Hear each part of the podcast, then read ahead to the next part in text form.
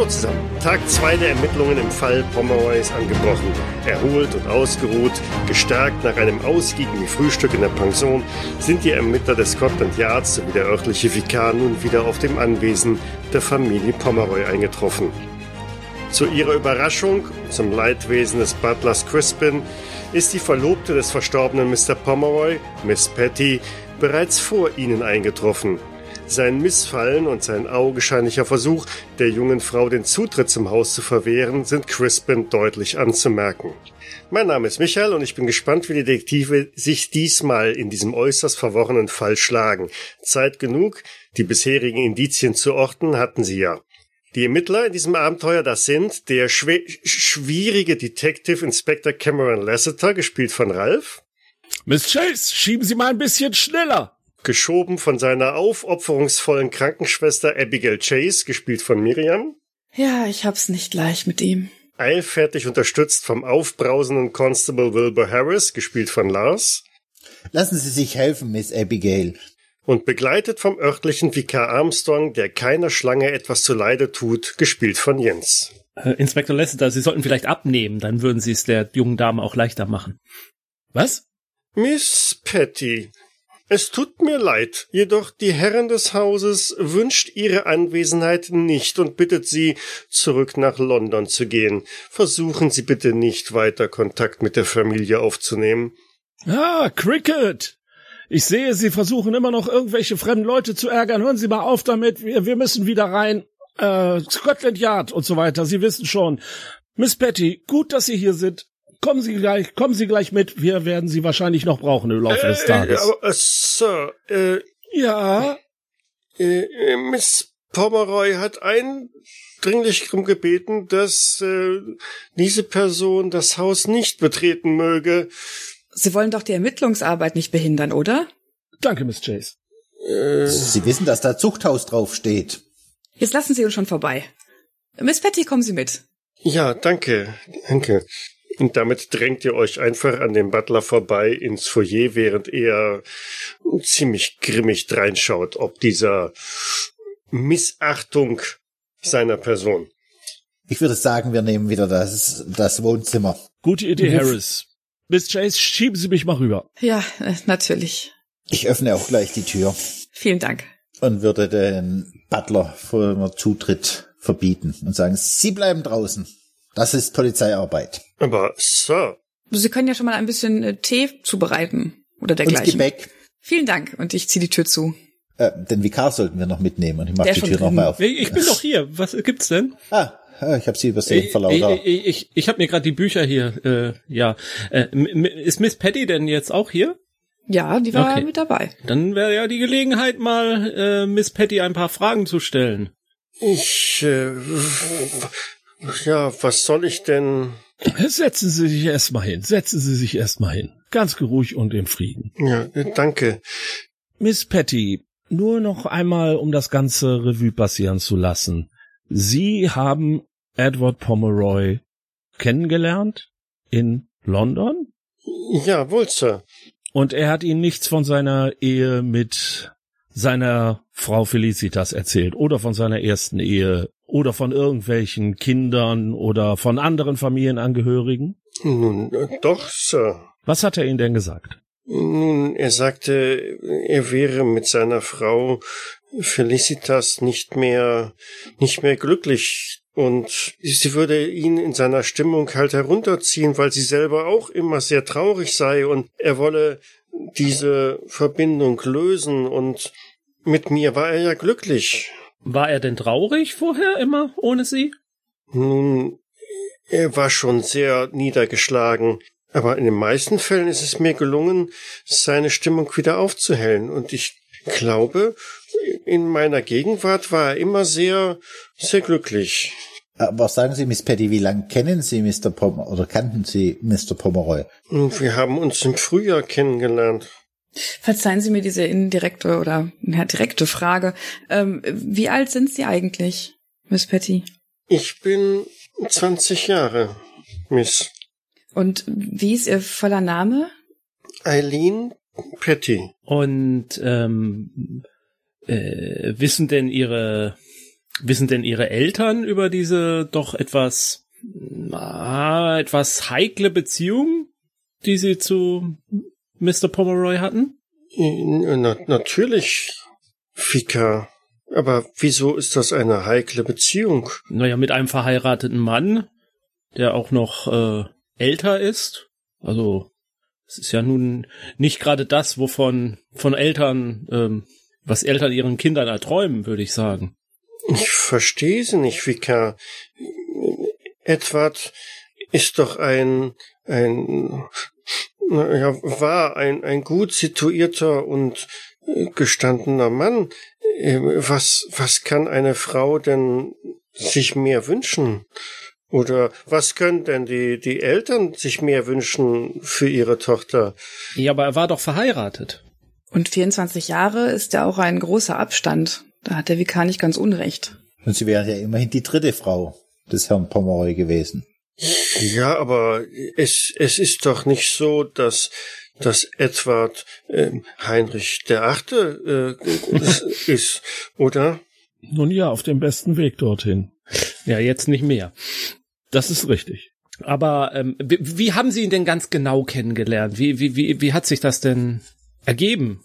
Wie ich Ihnen gestern ja schon erzählt habe, ähm, Edward war auf der Suche nach seiner Tochter und kam dann eines Tages bei uns in, der Apotheke vorbei. Sagen Sie, Miss Patty, die Familie Hudson in der Wood Street in London, sagt die Ihnen was? Nein, Sir. Sollte sie? Nein, nein, ich bin nur überrascht, weil wir da noch eine Adresse von einer Familie Hudson haben. Ich dachte, sie stünde in Zusammenhang mit Ihnen. Haben Sie denn von der Familie, jetzt abgesehen von Edward, schon jemanden kennengelernt? Nein, Miss. Ähm, ich ähm, war zwar gestern auch kurz hier im Salon, aber ich musste mir erstmal den, den Schrecken verdauen, dass Edward sich das Leben genommen hat und wollte der Familie jetzt nicht unnötig. Ach, ich weiß jetzt sowieso nicht, was aus mir werden soll. Ach. Und und und äh, ist das Ihr erster Aufenthalt in Barry Pomeroy? Ja, Sir. Und und äh, hat Ihre Familie irgendwelche Verbindungen hier in die Gegend? Nein, Sir. Hm. Mein, meine Eltern stammen aus London. Aus London, ach so. Äh, Miss Patty, hatten Sie mit Mr. Pomeroy schon Zukunftspläne jenseits der Hochzeit gemacht? Wollten Sie hier auf, auf den Landsitz ziehen oder wie hatten Sie sich gedacht? Wollten, wollte Mr. Pomeroy sich in London niederlassen? Ja, natürlich. Edward, Edward sagte, ähm, er wolle sich von Felicitas trennen und dann könnten wir hier auf das Anwesen einziehen. Und ähm, den, den Sohn Desmond, wäre er dann bei Ihnen geblieben, also bei seinem Vater, oder wäre er mit seiner Mutter? Das weiß ich nicht, Sir. Ich denke doch, der wäre bei seiner Mutter geblieben, oder? Also eines kann ich mir irgendwie gar nicht vorstellen, Miss Paddy. Äh, wenn Sie jetzt, also es wäre ja schön, wenn es so wäre, aber wenn Sie jetzt gestern angekommen wären und und Mr. Also Edward hätte noch gelebt, wie wäre denn der Tag dann geplant gewesen? Wo wären Sie denn untergekommen?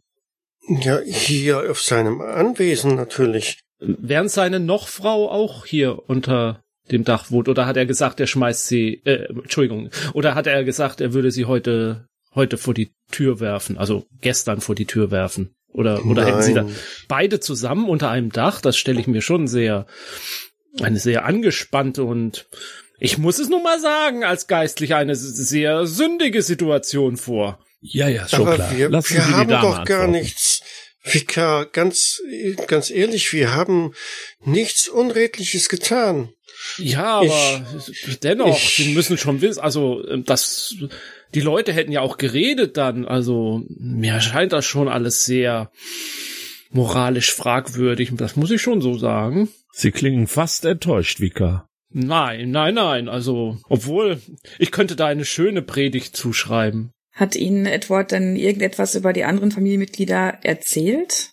Nur über Felicitas, dass er mit ihr nicht mehr glücklich ist und dass er sich von ihr trennen wollte.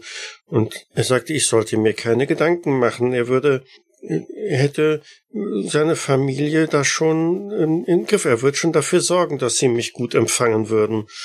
Naja, aber jetzt. Hat er jemals was von ähm, einer Deborah erzählt? Ich, ich bin mir nicht sicher.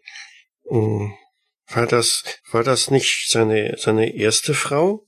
Mhm. Wie, ähm, wie reagiert sie da so drauf? Also sieht man irgendwas an? Wirkt sie irgendwie da erschrocken? Macht sie irgendwie große Augen oder errötet sie da irgendwas? Nö. Okay. Sagen Sie, Miss Patty, ist, äh, Mr. Pomeroy war ja auf der Suche nach seiner Tochter, als er sie in London kennengelernt hat. Wie waren denn die weiteren Pläne? Weil, soviel ich weiß, hat Mr. Pomeroy seine Tochter noch nicht gefunden. Ich denke, da haben Sie recht, Sir. Wenn, dann hat er es mir nicht gesagt, aber ich hatte den Eindruck, dass er die Suche nach seiner Tochter ähm, aufgegeben hat.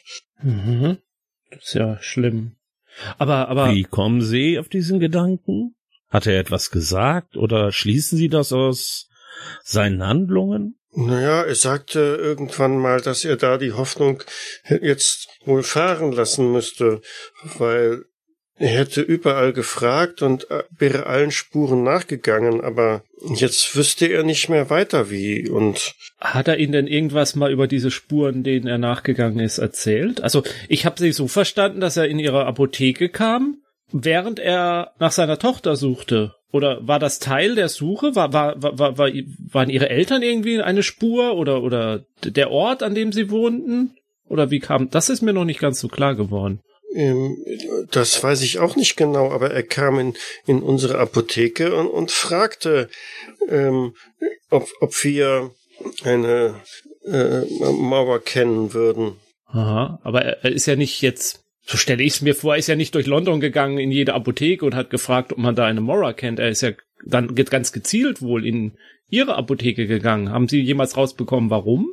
Naja, er ist nicht gezielt in unsere Apotheke gekommen, aber er sagte, äh, angeblich würde sie in unserem Viertel wohnen und ah. dachte sich, vielleicht ähm, wäre sie äh, ein, eine Kundin ähm, oder so und ah, hat, hat, hat verschiedene Geschäfte befragt. Sagen Sie, Miss Patty, haben Sie noch Geschwister? Nein, Sir.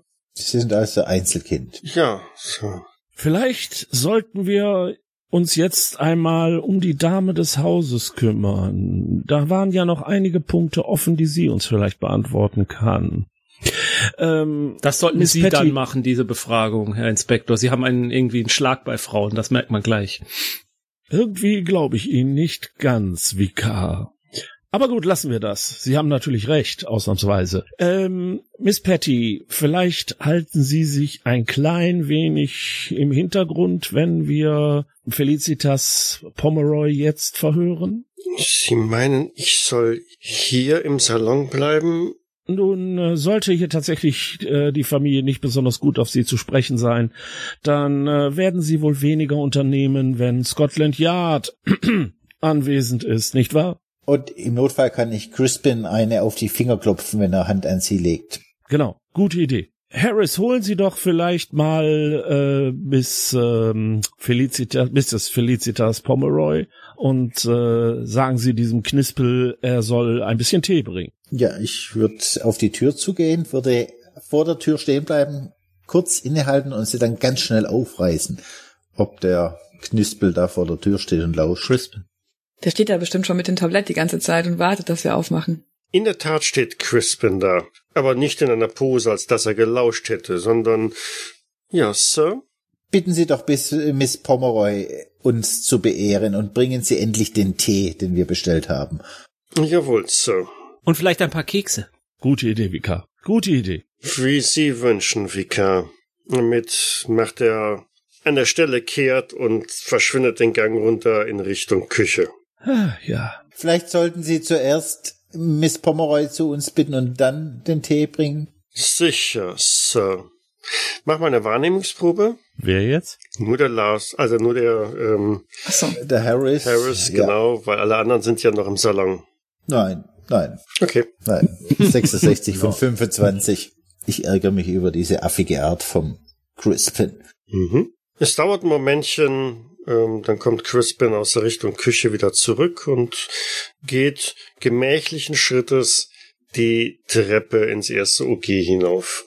Ihr hört die Treppe wieder knarzen und kurz darauf geht auch die Tür zum Salon auf und der Butler steht wieder da. Miss Pomeroy wird sich in wenigen Minuten zu Ihnen gesellen. Oh, Crispin, ich bin ja so froh, dass Sie vor meiner Rente noch gekommen sind. Ich dachte schon, ich müsste in den Ruhestand. Sir, Er meint, Sie waren zu langsam. Manchen sollten muss man das erklären. Sehr wohl, Sir. Dann hört er auch schon leichtes Klirren vom Flur her und Nyota Cook schiebt einen Wagen mit äh, Teeservice und ein paar Biskuitkeksen in den Salon. Ah, wie schön. Zufrieden, Sir? Ja, ja, alles, äh, alles, äh, ja, ja, das sieht angemessen aus. Vielen Dank, Was, Frisbee. wa- was ist denn fürs Mittagessen geplant? Ja, nun. Wir werden ja einige Zeit hier verbringen, denke ich heute. Die Tür geht auf und ein wenig ähm, düster dreinschauend betritt Felicitas Pomeroy den Salon. Crispin, was macht diese Person hier im Hause? Hatte ich nicht eindeutig gesagt? Ja, das ist, äh, entschuldigen Sie, aber das ist äh, auf mein Geheiß hin geschehen. Sie können Cripple da jetzt wirklich keinerlei äh, Vorwurf machen. Ich komplimentiere Crispin wieder vor die Tür und sage, wenn wir Sie brauchen, werde ich Sie rufen.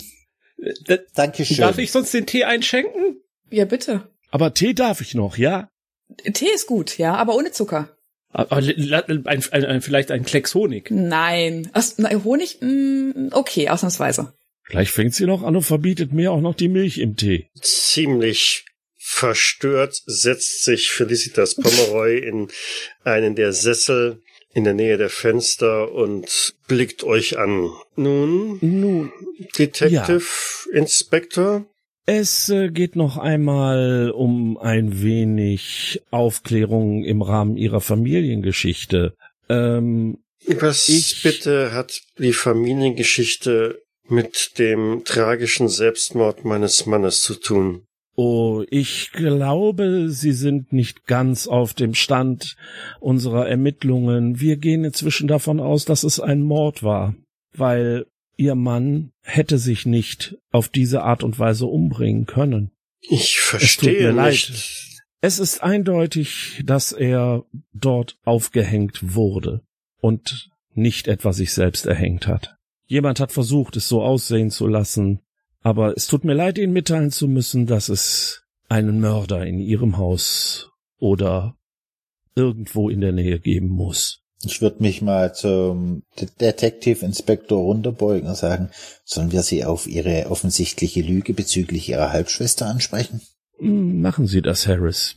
Beginnen Sie ruhig. Mi- Miss Pomeroy, äh, außerdem steht noch der Verdacht im Raum, dass Sie das Scotland Yard belogen haben. Ich wüsste nicht, äh, wieso, Sir. Sie leugnen die Existenz Ihrer Halbschwester, die Tochter Ihrer Mutter und Ihres verstorbenen Ehemanns, Mora. Nun ja, ähm, was heißt leugnen? Ähm, Sie haben sehr eindeutig gesagt, dass es diese Schwester nicht gab. nun, sie wurde recht kurz nach ihrer Geburt zur Adoption gegeben und Mhm. war seither nicht mehr Bestandteil unserer Familie. Und warum? Nun, meine Mutter ist mit ihr nicht mm, klargekommen. Hm, Sie sagten, sie wurde direkt nach ihrer Geburt weggegeben. Wie kann man nicht mit einem Säugling klarkommen? Mm, Es, es war kein, kein Säugling mehr. Es, es war schon etwas, etwas länger. Ähm, also, ich glaube, im Alter von drei Jahren oder so. Und Harris, Harris, zeigen Sie doch mal das Foto. Ja, ich hol das Foto raus mit der älteren Dame und Mora. Mrs. Pomeroy, erkennen Sie auf diesem Foto Halbschwester oder Ihre Mutter wieder? Nun, das ist schon eine geraume Weile her, ähm, aber äh, meine Mutter erkenne ich auf diesem Foto auf jeden Fall. Und das Mädchen an ihrer Seite? Das wird wohl, ja, ähm, mein, meine Halbschwester sein. Sie geben also zu, dass Sie eine Halbschwester hatten und dass die jetzt irgendwo anders lebt? Wissen Sie, wer diese, das Mädchen adoptiert hat? Nein, Sir. Wie ich schon sagte, sie wurde von Edward und meiner Mutter zur Adoption freigegeben und seither war sie nicht mehr Bestandteil der Familie. Es wurde nicht darüber gesprochen und es gab auch keinen, keinen weiteren Kontakt an der Stelle. Aber Edward, Edward war der Vater. Ja. Ja, ja, okay. Nee, So. nee. Ja, nur, aber bei, bei, bei, Ihnen weiß ich langsam wirklich nicht mehr. Können Sie sich denn erklären, warum Edward dann jetzt so plötzlich auf die Suche nach der Tochter gegangen ist, wo er doch anscheinend mit einverstanden war, sie mit drei Jahren zur Adoption freizugeben? Ich bin nicht vollständig involviert in das, was meine Mutter und Edward da besprochen haben, aber ich kann mich noch gut erinnern, dass meine Mutter mit dem Kind nicht zurechtkam und sie nicht annehmen wollte. Aber er muss sie doch in die Pläne eingewiesen haben. Irgendwie er muss doch gesagt haben, ich gehe jetzt auf die Suche nach ihr und es muss einen Grund ge gegeben haben, warum auf einmal von jetzt auf gleich er dieses Kind suchen wollte. Sie sind seine Frau, also wird das mit ihm geteilt haben. Äh, wir haben diesen, diesen Abschiedsbrief Nummer drei, da geht das eigentlich auch ziemlich genau draus hervor. Und die Nummer zwei wäre auch interessant an dieser Stelle. Ja, also dann sind sie ja offensichtlich mit involviert und müssen was darüber wissen. Und vor allem ist es ihre Halbschwester, also ich verstehe sie nicht. Also was hat Edward gesagt oder getan diesbezüglich? Ich glaube, Edward war seinerzeit nicht ganz glücklich damit, dass ähm, das Kind zur Adoption freigegeben wurde. Er hat es aus Liebe zu meiner Mutter getan und der Hoffnung, dass sie äh, wieder wieder wieder fröhlich sein könnte in ihrem Leben oder dass es wieder werden würde wie vorher, aber nun ja, das äh, hat sich dann nicht so eingestellt und nun wollte er wohl seinen seinen seinen seinen vermeintlichen Fehler, so ich glaube Fehler, so hat er sich ausgedrückt, wollte er wieder wieder gut machen. Äh, wer wieder glücklich sein würde, wenn man sie weggibt? Deborah. Meine Mutter, Vika. Ah, okay. Sagen Sie, tauchen wir doch noch ein bisschen weiter in diese ganze Geschichte ein. Ihre Mutter ist 1870 gestorben. Das ist richtig, Detective. Können Sie mir sagen, woran? Ja, Vielleicht an gebrochenen Herzen, weil sie für ihren Stiefvater mehr empfunden haben? Nein, Sir. Gott bewahre. Nein. Ich glaube, sie ist, sie, sie hat, ich, ich glaube, das Kind war es. Das, das hat sie so unglücklich gemacht und sie ist nie darüber hinweggekommen. Und, naja, vielleicht war es so etwas wie gebrochenes Herz oder so, aber, ähm, ich, ich weiß es nicht. Das heißt, Ihre Mutter hat das Kind im Alter von drei Jahren weggegeben und starb zwei Jahre später an Trauer darüber, dass sie es getan hat? Vielleicht mehr, dass dieses Kind überhaupt existierte. Ich habe Sie, noch nicht verstanden, was an diesem Gotteskind so schrecklich sein sollte. Gute Frage, Vika. Also? Wenn ich das wüsste, aber das Kind war schuld, dass meine Mutter so traurig wurde und letztlich auch gestorben ist. Das, das kann nur das Kind gewesen sein. Na gut. Dann sagen Sie mir noch einmal, warum so kurz danach Sie bereits Edward Pomeroy geehelicht haben. Laut unseren Unterlagen nach einem Jahr bereits die Ehe mit Ihrem Stiefvater geschlossen. Ich bin sicher, der Vikar wird mir zustimmen, dass das zumindest etwas seltsam erscheint. Ja, ja, das ist wirklich sehr Das verstehe ich nicht. Also wir haben, wir haben die einjährige Trauerphase eingehalten und Ja, gerade noch so. Und ich will ja nichts über auf Edward kommen lassen, aber er war ein wirklich sehr liebenswerter Mann gewesen. Und er hat sich Ach, das sehr klang um. gestern aber ganz anders. Wie, wie meinen Sie das? Gestern haben sie ihn noch zum Teufel gewünscht. Jetzt ist es ja auch eine ganze Weile später, nicht wahr? Seinerzeit hat es zwischen uns gefunkt, wenn man das so sagen darf. Und die Familie Pomeroy brauchte ja auch ähm, seine Unterstützung und die wollte er ja auch geben und Inspektor, Ja. ähm, dü- dürfte ich noch mal e- eine ganz andere Frage stellen? Natürlich. Äh, Miss Pomeroy, wie war das denn 1862, als, als ihr Vater gestorben ist?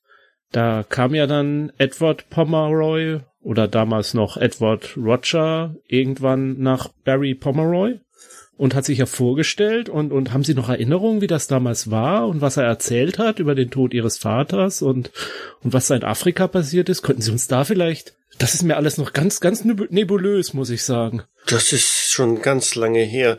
Aber ja, ähm, Edward und mein Vater haben sich in, in, in, in Afrika äh, kennengelernt und ähm, haben eine, eine, eine Goldmine, glaube ich, aufgetan und, und irgendwie ist mein Vater dann an, an Fieber verstorben. Und Edward kam zurück und sagte, er hätte meinem Vater ein Versprechen gegeben. Und es wollte sich um unsere Familie kümmern. Also das war das Versprechen, dass er sich um die Familie kümmert. Ja, Vika. Die Tür geht auf und Dr. Grindelstein kommt rein. Oh, Äh, oh, ich würde, ich stehe, ich stehe an der Tür und ich, ich schiebe mich gleich wieder raus. Was wollen Sie denn hier? oh, oh. Noch nie was von Anklopfen gehört? Äh, Ver Das sind Ermittlungsarbeiten. Ver Sie stören die Arbeit des. Glas. Verzeihung, äh, mir war nicht bewusst, ähm, dass... Hat Ihnen dieser unsägliche Butter nicht Bescheid gegeben? Äh, äh, nein, Sir. Ähm, ich war auf der Suche nach Fe Fe äh, Miss Pomeroy. Ach, und dann klopft man nicht mehr an? Ist, ist das hier auf dem Land so, dass man nicht anklopft, bevor man fremde Zimmer betritt? Nun ja, jetzt, äh, um einen Salon zu betreten, äh, ist es eigentlich nicht üblich, dort anzuklopfen. Miss Pomeroy ist offensichtlich beschäftigt. Vielleicht warten sie draußen auf sie. Wie Sie, wie Sie meinen. Ähm, dreht sich um und geht. Mrs. Pomeroy, kommen wir doch mal kurz zurück auf Afrika. Das bedeutet also, Edward und Ronald haben dort gemeinsam eine Goldader entdeckt. Ja, Sir. Und das Geld, was er danach brauchte, um sich um die Familie zu kümmern, kam aus dem aus, aus der Ausbeutung dieser Goldader.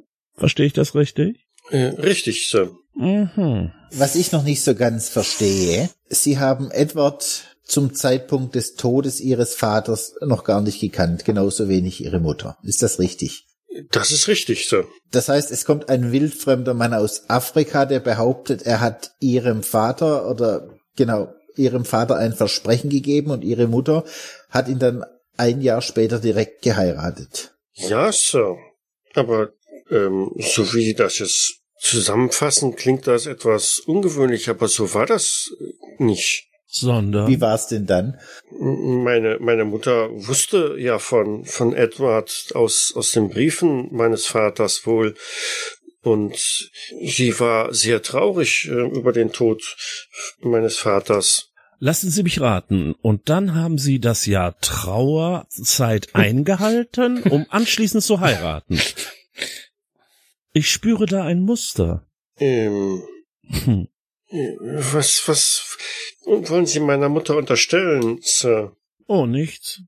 Ich frage mich nur, gut, da taucht ein Wildfremder auf. Er sagt, schönen guten Tag, mein Name ist Edward Roger und ich habe mit Ihrem Mann eine Goldmine entdeckt. Daraufhin sagt die Frau, wunderbar, ziehen Sie bei mir ein und in einem Jahr heiraten wir. Danach So war das Sie eine bestimmt, nein, so war das nicht. Das, das möchte ich mir verbitten, Sir. Meine Mutter war nicht so. Nun, ich meine, Sie waren alt genug, Immerhin hat sie ihr Kind weggegeben. Das war ja später. Sie waren alt genug. Wie war es dann? Nun, es stand nicht gut um die Familie Pomeroy.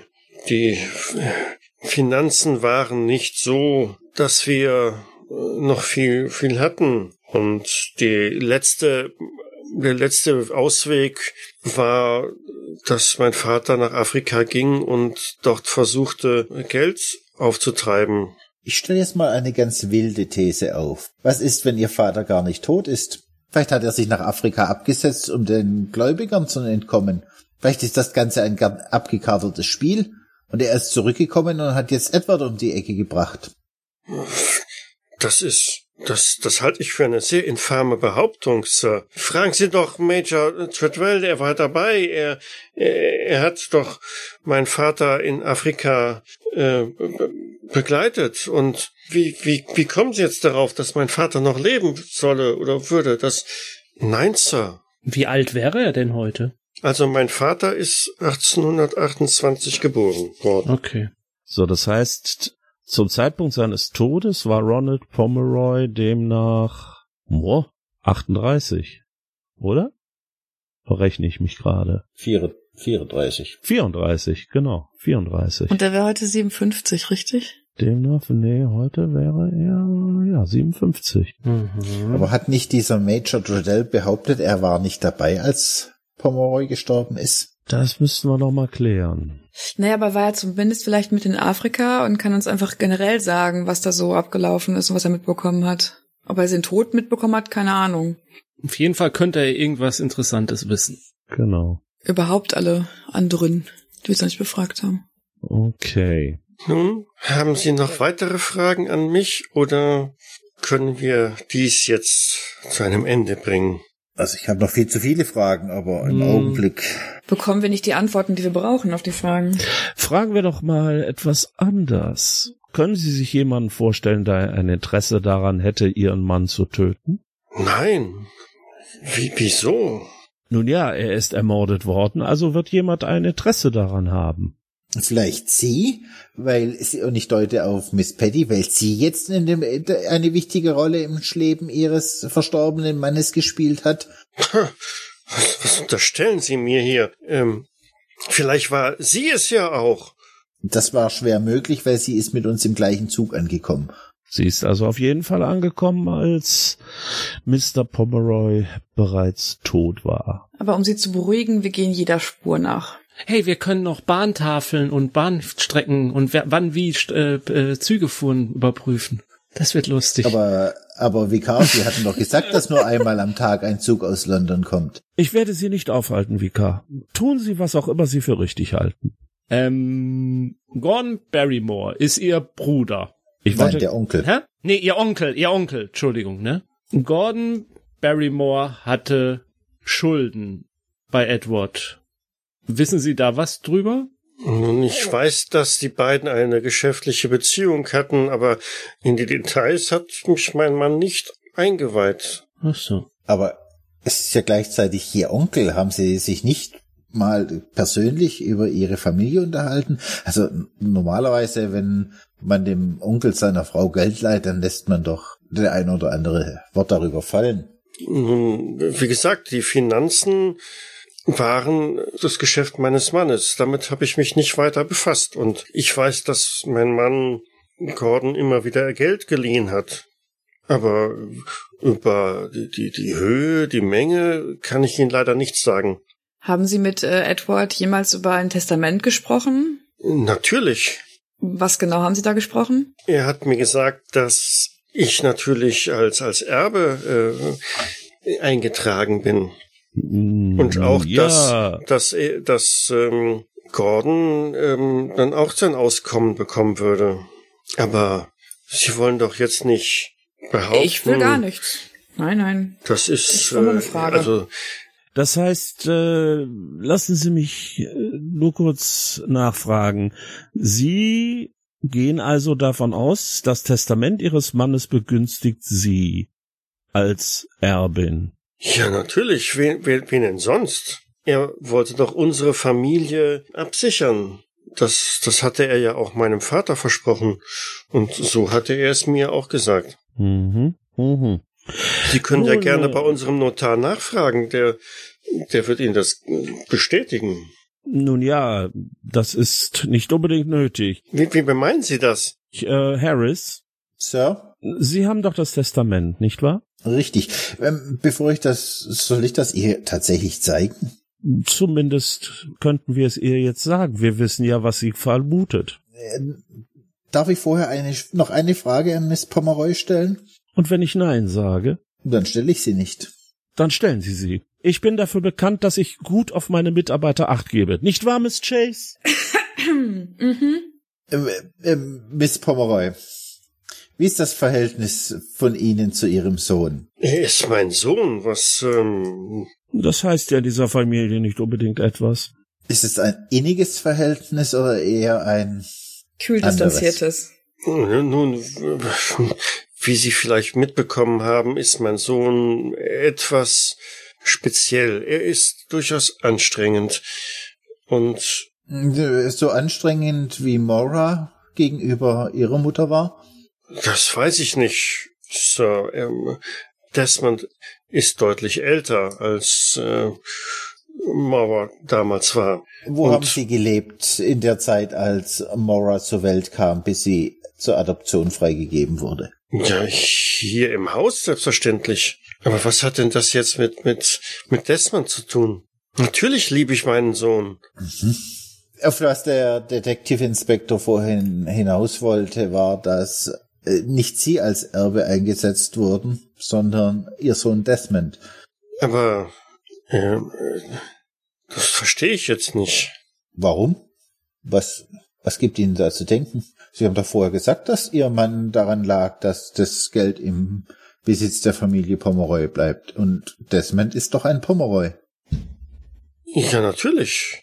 Das ist ja auch ist ja auch richtig. Ähm, äh, natürlich kümmert er sich ja auch um seinen Sohn. Nun, das Testament sagt aus, dass Desmond Pomeroy sein Alleinerbe sein soll, mit Ausnahme des Hauses, das sie eine Weile bis zu ihrem Tod bewohnen können. Danach soll es ebenfalls ihm überantwortet werden. Und sie bekommen einen Teil seines Barvermögens. Aber sie sind nicht die alleinige Erbin. Und das Testament ist durchaus nicht neu. Es ist schon eine Weile alt. Es wundert mich also, dass Sie nichts darüber wissen. Nun, vielleicht habe ich mich etwas unglücklich ausgedrückt. Ähm, äh, natürlich hat er das Erbe ähm, entsprechend äh, geschickt aufgeteilt. Es ist ja nicht so, dass ich jetzt äh, mittellos wäre. Äh, mal, mal kurze Verständnisfrage. Ähm, aber das Testament ist doch jetzt eigentlich tatsächlich nicht ungewöhnlich. Also, das ist doch sehr großzügig für sie. Da kommt sie doch super bei weg. Das ist richtig, aber sie hat das schon ein bisschen anders dargestellt. Ja, okay. Nee, aber nur für mich. Also, ich, ich würde jetzt sagen, Ja, das ja. ist doch eigentlich, also eigentlich das Testament, was man erwarten würde. Letztendlich, wenn man es kurz mal umrechnet, dann äh, bekommt sie für eine Zeit lang das Haus Ja. und 40 Prozent. Ja. 20 Prozent bekommt der Bruder. Ja. Weitere 40 Prozent, die dann überbleiben, bekommt der Sohn. Und die Dienerschaft bekommt äh, Ja, das- jeweils 10 Pfund. Ja, das ist vernachlässigbar, glaube ich. Ich wollte gerade sagen, ich denke, dass da wird ein deutlich, wenn da wirklich eine Goldader im Hintergrund ist, dann wird da Ja. wahrscheinlich mehr an Geld zu holen sein. Aber sie hat doch jetzt dann ihr Leben lang erstmal äh, ausgesorgt Ja, quasi. Genau. Von daher, Ja. bis sie halt stirbt und dann erst bekommt er der Sohn das Ja, es Haus. ste es steht explizit Barvermögen drin. Ja, Genau. und nach ihrem Tod soll er, bekommt der Sohn ja erst das Haus. Also von daher Genau. gehört ja erstmal alles ihr. Man Also weiß ja nicht, was 40%. Barvermögen ist und was Firmenvermögen ist. Ja. Und Aber ich meine, die Goldader ist ja auch kein Barvermögen. Ja, aber der Sohn ist ja auch Sinne. minderjährig, also von daher hat sie ja sowieso auch erstmal die Hand da drauf. Also sie kommt da jetzt erstmal gar nicht schlecht weg. Also das, Nö, nö. also das wäre schon ein, Motiv, jemanden umzubringen, allein schon dieses Testament. Wenn er das vorhatte zu ändern zum Aber Beispiel. Vikar, was, wie, was, was, was, na, also, was unterstellen Sie mir? Wir unterstellen gar nichts. Wir stellen nur Ermittlungen an. Weil der Vikar hat Entschu- gesagt, das wäre ein Motiv. Miss Ich, ich habe, entschuldigen ich habe meinen, meinen Mann nicht Ja. Das hat doch auch niemand Da gesagt. ist vielleicht die Fantasie mit Es- mir durchgegangen. Aber Ginge nur um ein Motiv, ein eventuelles. Ich darf ja wohl bitten, das ist, Fe- Feliz Hat denn noch jemand Fragen oder können wir die Dame Ja, mal entlassen? Ich, ich würde mal gern noch das Thema wechseln. Miss Pomeroy, wie ist Ihre Meinung dazu, dass ein toter Mann, ein toter fremder Mann in dem Bett Ihres toten Gatten lag und hier einfach das Haus betreten konnte? das ist ungeheuerlich, Sir. Ich kann mir nicht erklären, wie dieser Mann in unser Haus gekommen ist. Wer ist denn grundsätzlich für, dafür zuständig, wer das Haus betritt? Na, äh, Crispin natürlich. Und würden Sie Crispin als zuverlässig einschätzen? Natürlich. Höchst zuverlässig. Ich möchte Crispin nicht mehr missen. Er ist schon, schon so lange bei uns und führt dieses Haus par excellence. Dann muss er gestern wirklich oder vorgestern wirklich einen Aussetzer gehabt haben. Was meinen Sie, dass sowas passieren konnte? Nun, er hat mir versichert, dass er niemanden ins Haus gelassen hat. Hm. Nun ja, für den Moment dürfte das erst einmal alles sein. Oder hat von Ihnen noch jemand Fragen, meine Herren? Miss Chase? Momentan nicht, nein. Gut. Ähm, Ich hätte keine Frage, aber ich möchte noch was loswerden. Felicitas, Fika, seien Sie sich bitte bewusst, dass Scotland Yard anzulügen ist genauso schlimm, als würde man Gott anlügen. Bedenken Sie das bitte. Und tragen Sie das in Ihrem Herzen. Ich heb eine Augenbraue, wenn er das sagt. Ovika, das hätte ich nicht schöner sagen können. Fika, sie steht resolut auf. Ich denke, das war's dann jetzt und verlässt den Salon. Gut. Puh. Ich würde noch mal mich an die Tür aufmachen und mich an Crispin wenden, wenn er ums Eck ist. Sir, Denn Major ist ja noch zugegen hier im Haus. selbstverständlich, Sir. Wären Sie so gut, denn hier in den Salon zu bitten? Ich werde versuchen, ihn zu finden, Sir. Ach, und äh, Cricket? Hallo? Äh, äh, Der Detektivinspektor hat noch ein Begehren an Sie. Ach, hat er das? Hat er. Könnten Sie vielleicht auch Dr. Grindelstein noch einmal kurz herrufen? Vielleicht erst den Doktor, der müsste ja hier nicht so weit entfernt sein und dann können Sie sich aufmachen, den Major zu suchen. Sehr wohl, Sir. Erst den Doktor, dann den Major. Und alles ein bisschen hurtig, wir haben nicht ewig Zeit. Sicher, Sir. Was halten Sie denn von der von der Idee, ich wende mich jetzt an den äh, Lasseter, ähm, dass Edward vielleicht selber Farewell reingelassen hat und ihn in sein Zimmer, naja, eingesperrt oder gesteckt hat und ihm dafür etwas gegeben hat, zum Beispiel eben den Whisky und das Essen, damit er hier bleibt und seinen Platz einnimmt, solange er abwesend ist. Ja, aber warum sollte er das tun? Das weiß ich noch nicht, aber zumindest der Fußabdruck ist ja offensichtlich nicht von ihm, also muss er reingekommen sein und äh, Crispin war es nicht, also bleiben ja nicht viele Möglichkeiten offen. Und äh, ich glaube nicht, dass Felicitas einen Grund hätte, einen, naja, tu nicht gut und äh, vielleicht Obdachlosen hier reinzulassen. Und Edward vielleicht schon, weil er einen Streit hatte und weg wollte und vielleicht zu seiner Felicitas oder zu wem auch immer wollte, um Dinge zu klären. Ich würde im Moment eher vermuten, dass Pharrell gesehen hat, wie Edward das Haus verlassen hat und danach gedacht hat, naja, vielleicht Sie gibt's wollten irgendwas mich zu... sprechen. Ah. Damit fliegt die Tür auf und äh, Dr. Grindelstein kommt herein. Oh, Herr Doktor, versuchen Sie neue Patienten sich zu verschaffen oder warum erschrecken Sie mich so zu Tode? Verzeihen Sie. Ich glaube, auf, auf dem Land hat man keinen Anstand gelernt. Ich hatte doch vorher angedeutet, es wäre gut, wenn Sie anklopfen würden, wenn Sie einen Raum betreten. Ich vergaß, ich vergaß. Mir ist eben eine sehr aufgelöste Miss Pomeroy entgegengekommen. Ich schätze, Sie haben ihr ziemlich zugesetzt. Kann das sein? Ein wenig. Wir haben lediglich Fragen gestellt. Dann passen Sie gut auf, dass Sie nicht aufgelöst nachher den Raum verlassen. Ich wüsste nicht weshalb. Aber nehmen Sie doch Platz. Nun, was kann ich für Sie tun? Ich äh, würde gerne ein wenig über zum einen die Rezepte wissen, die Sie Mr. Pomeroy ausgestellt haben. Und zwar haben Sie ihm Digitalis verschrieben, Das ist richtig. das ja durchaus in höherer Dosierung auch als Gift genutzt werden könnte. Das ist durchaus korrekt, Sir. Ich habe Mr. Pomeroy auch diesbezüglich eindrücklich instruiert, wie er mit diesem Medikament umzugehen hat. Er hatte aber durchaus Mengen, die groß genug waren, um eine, eine Vergiftung auszulösen. Nun, Ein einfaches Ja oder Nein würde mir reichen, Doktor. na, lassen Sie mich nachdenken. Ähm, nein. Nein, Nein. Ähm, er sollte nicht die ausreichende Menge haben. Das heißt, Sie waren öfter hier im Haus, um ihm weitere Medikamente zu geben oder zu verschreiben. Das ist richtig, Sir. Ah, Sie sind also ein häufiger Gast hier im Hause Pomeroy? Ja, was man so häufig nennt. Aber ähm, ja, ich bin der Arzt der Familie und habe mich auch um Desmond zu kümmern. Und dementsprechend mh, bin ich durchaus häufiger hier.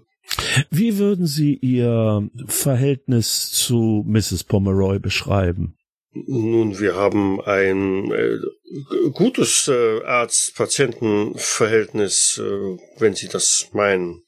Das müssen Sie mir sagen. Meine ich das oder meine ich vielleicht noch etwas mehr als das? Es ist mir durchaus nicht entgangen, dass Sie an verschiedenen Stellen eine vertrautere Ansprache gerade noch unterdrücken konnten.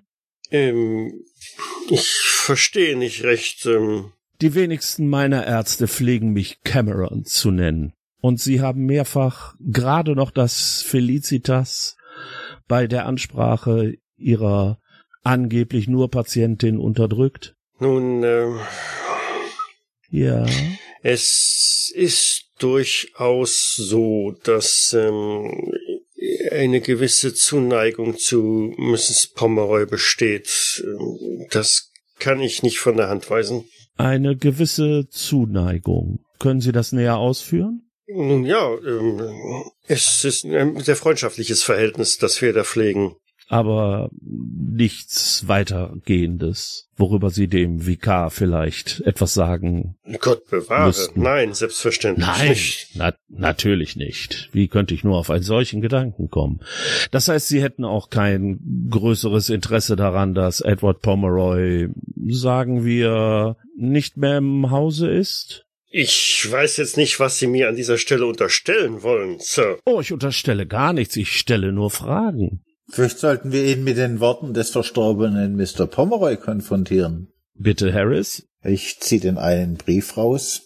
Doch mir blieb nicht verborgen, dass meine Frau mich nicht mehr liebt, wie sie nur die anderen Männer betrachtet und allen voran diesen Arzt, der ständig um Desmond herumschwänzelt. Es scheint Mr. Pomeroy nicht verborgen geblieben zu sein. Mr. Dr. Grindelstein. Das äh, muss ich gestehen, das klingt in der Tat ganz so. Mhm. Aber es ist Ihnen nicht aufgefallen. Nein, Detective. Gut. Ähm, eine Frage vielleicht. Äh, ich zeige auf Miss Patty, die ja da immer noch im Raum steht. Äh, kennen Sie diese junge Dame? Nein, ich habe sie nicht zuvor, nie zuvor gesehen. Mhm. Sagen Sie, Dr. Grindelstein, seit wann sind Sie der Arzt der Familie? Oh, schon eine ganz geraume Weile. Ich glaube, seitdem ich die Praxis übernommen habe. Und das war wann? Ähm, das ist jetzt mittlerweile 15 Jahre her, denke ich. 15 Jahre her. Haben Sie auch die Mutter von Miss Pomeroy behandelt? Äh, in der Anfangszeit, äh, ja. Können Sie sagen, was zu Ihrem Tod geführt hat, Ihrer Meinung nach? Puh, das ist sehr, sehr schwierig zu sagen. Es war ein sehr trauriger Fall. Ähm, rein körperlich war Miss Deborah Pomeroy bei hervorragendem äh, zu, oder in hervorragendem Zustand. Allerdings belastete sie eine gewisse Art von Schwermut, die sich nicht behandeln ließ und ähm, letztlich wohl ja zu ihrem Tode geführt hat.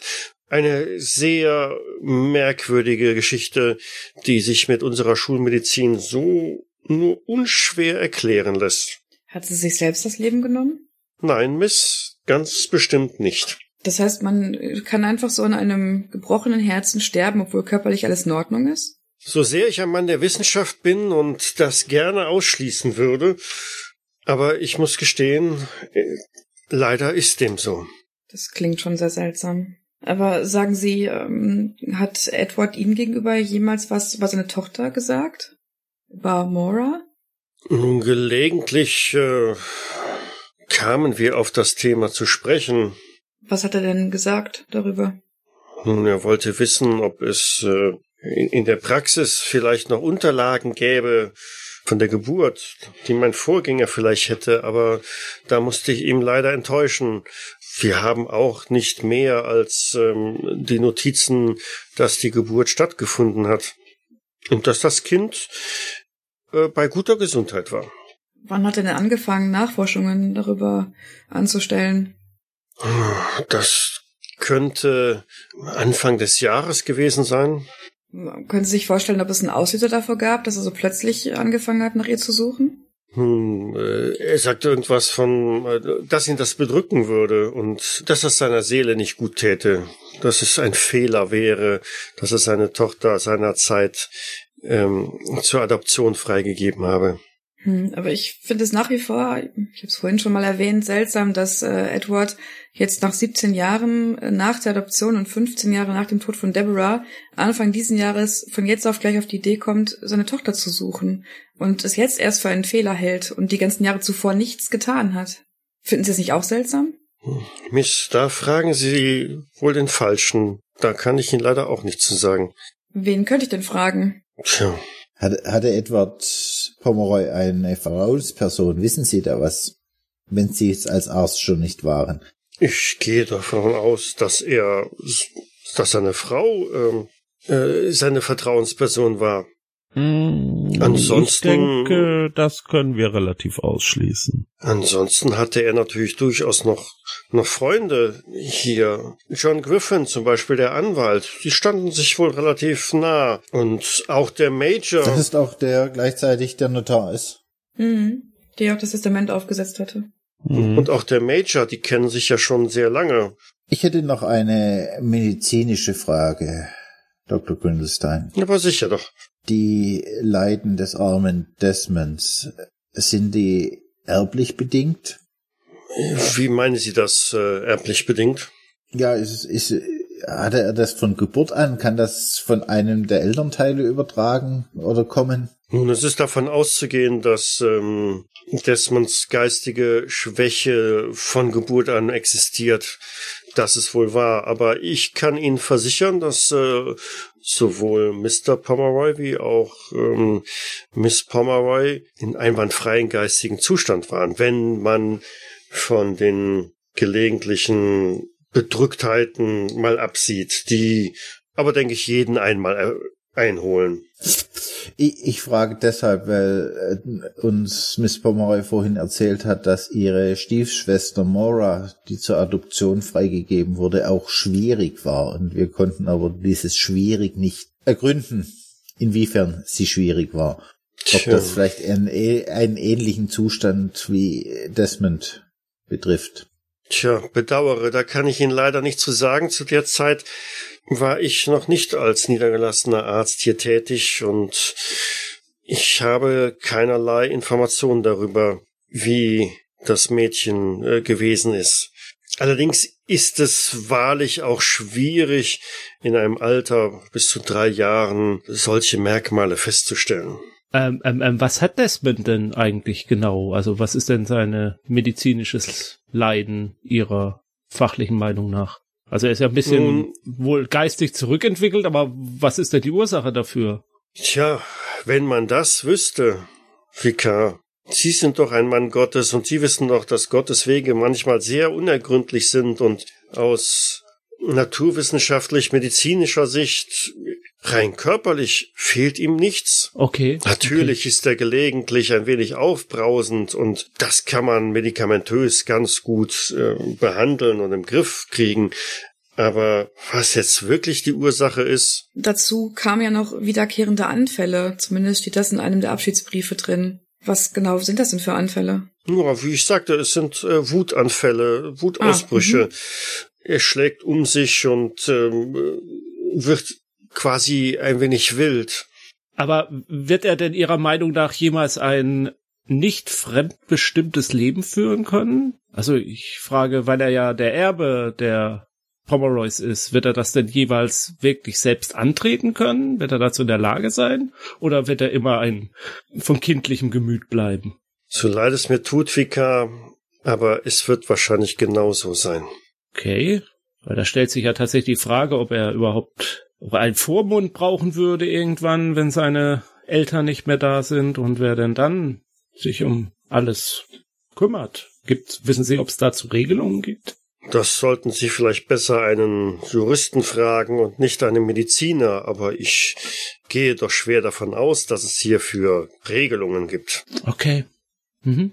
Haben sich die Eltern von Desmond, Mr. oder Mrs. Pomeroy, da um die Zukunft von Desmond Sorgen gemacht diesbezüglich? Zumindest nicht, dass sie es mir gegenüber geäußert hätten. Ja, ich frage auch nur, oder äh, also es ist schon komisch, dass sie da jetzt so gar nichts drüber wissen, weil sie als Arzt werden doch die Eltern beraten haben dahingehend, ob ob so etwas notwendig ist oder nicht. Fanden solche Meine Gespräche statt? Diagnose war den beiden durchaus bekannt. Okay.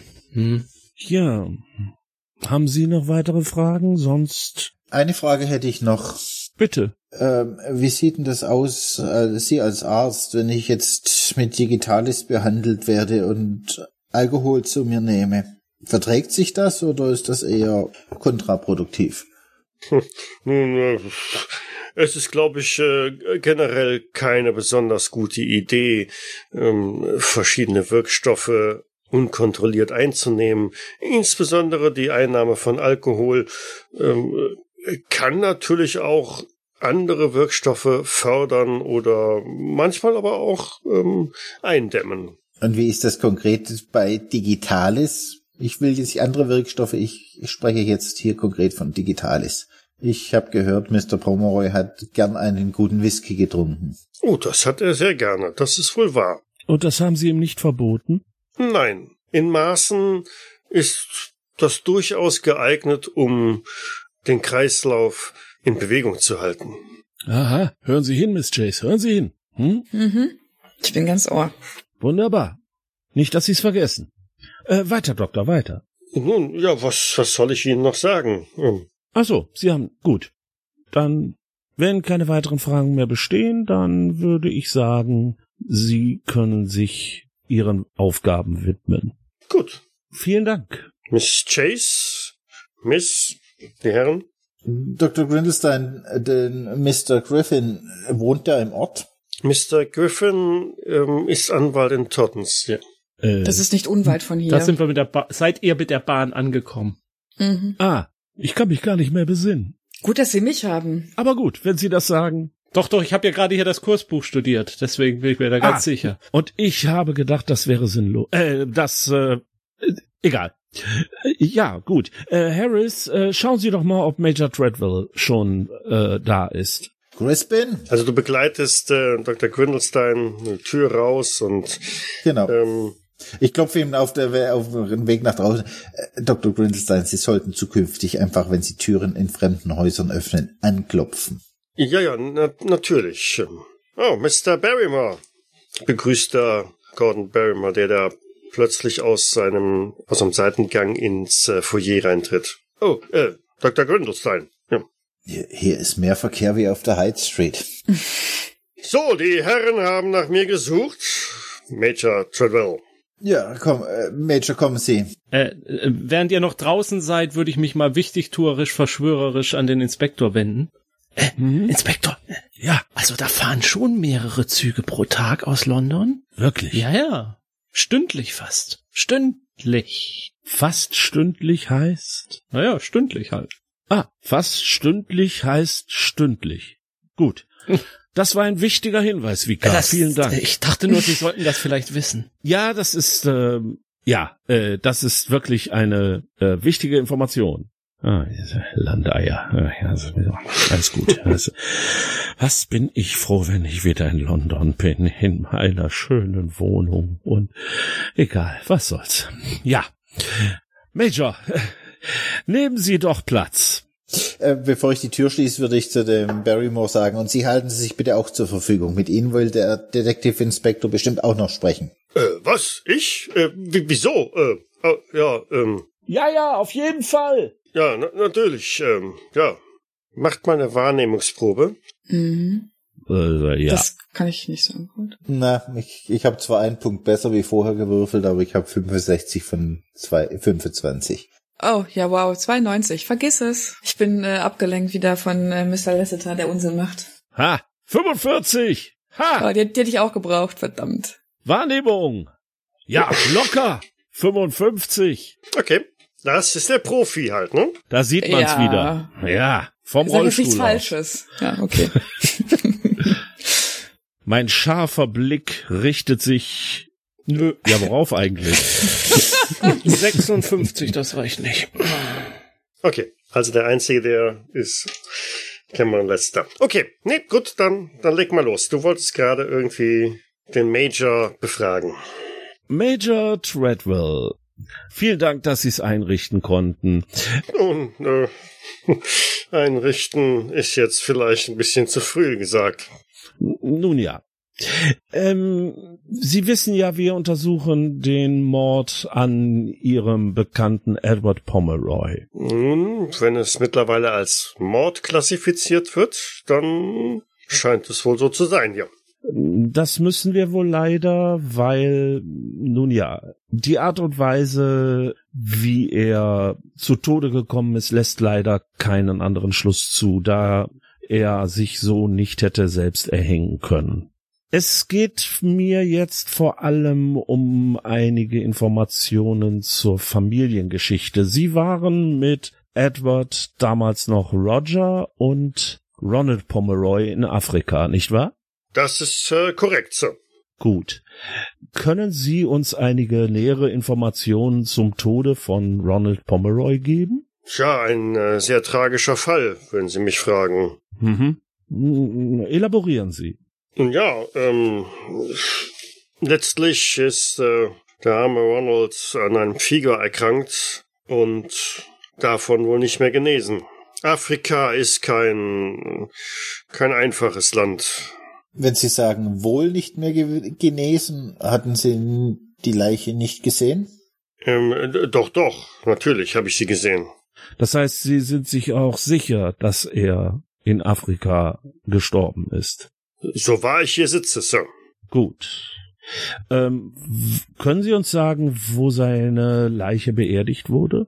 War das in Afrika? Oder Das ist in? Afrika, ja. Mhm. Das heißt, er ist nie wieder nach Hause gekommen. Das ist leider so. Sagen Sie, ähm, wie war das Verhältnis zwischen Edward und Ronald? Hm. Ein sehr freundschaftliches, deutlich über, über Geschäftspartner hinausgehendes. Also eher wie Freunde, eher wie eine Vaterrolle, die Ronald eingenommen hat? Oder wie würden Sie das beschreiben? Wie waren seine Gefühle, also Edwards Gefühle ihm gegenüber? Über Gefühle haben wir nie gesprochen, Sir. Natürlich nicht, aber Sie werden ja einen Eindruck gewonnen haben. Nun, die beiden standen sich äh, sehr nah, Freundschaft, wie gesagt. Und ähm, es äh, wundert mich nicht, dass Edward ähm, sich nach dem Tod von, von, von Ronald hier eingefunden hat, um sich der Familie seines Freundes anzunehmen. Das rechne ich ihm sehr hoch an und das sollte eigentlich schon genügend aussagen über das Verhältnis zwischen den beiden.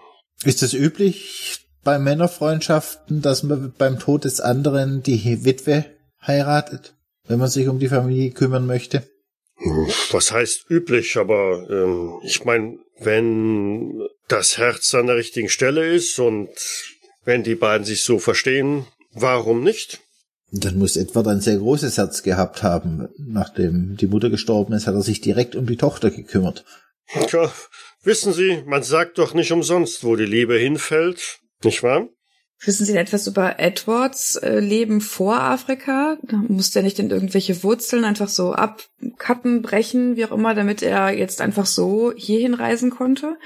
Oder gab es da nichts, wo er hätte hin zurückkehren müssen? Hm, meines Wissens gab es da nicht viel. Seine, seine Eltern sind wohl verstorben und er hat sich auf die Afrikareise gemacht. Welche Art von Geschäften hatten die beiden am Laufen? Und waren sie dort auch beteiligt? Waren sie auch einer der Geschäftspartner? Nein, Sir. Ich war nicht dort beteiligt, aber es ging im Wesentlichen darum, Edelmetalle, insbesondere halt Gold zu finden. Und Sie haben Gold gefunden.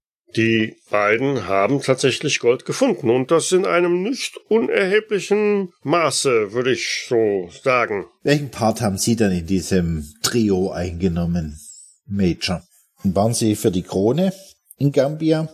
Jawohl, Sir. Und als Sie zurückgekehrt sind nach England, haben Sie den Kontakt zu Edward weiterhin aufrechterhalten? Ja, Sir. Wir haben sehr lange im Briefkontakt gestanden. Ich ähm, möchte durchaus behaupten, dass ich mich zu den engeren Freunden von Edward zählen kann und wir haben seit der Zeit in Afrika uns äh, regelmäßig ähm, gegenseitig über ihn auf dem Laufenden gehalten.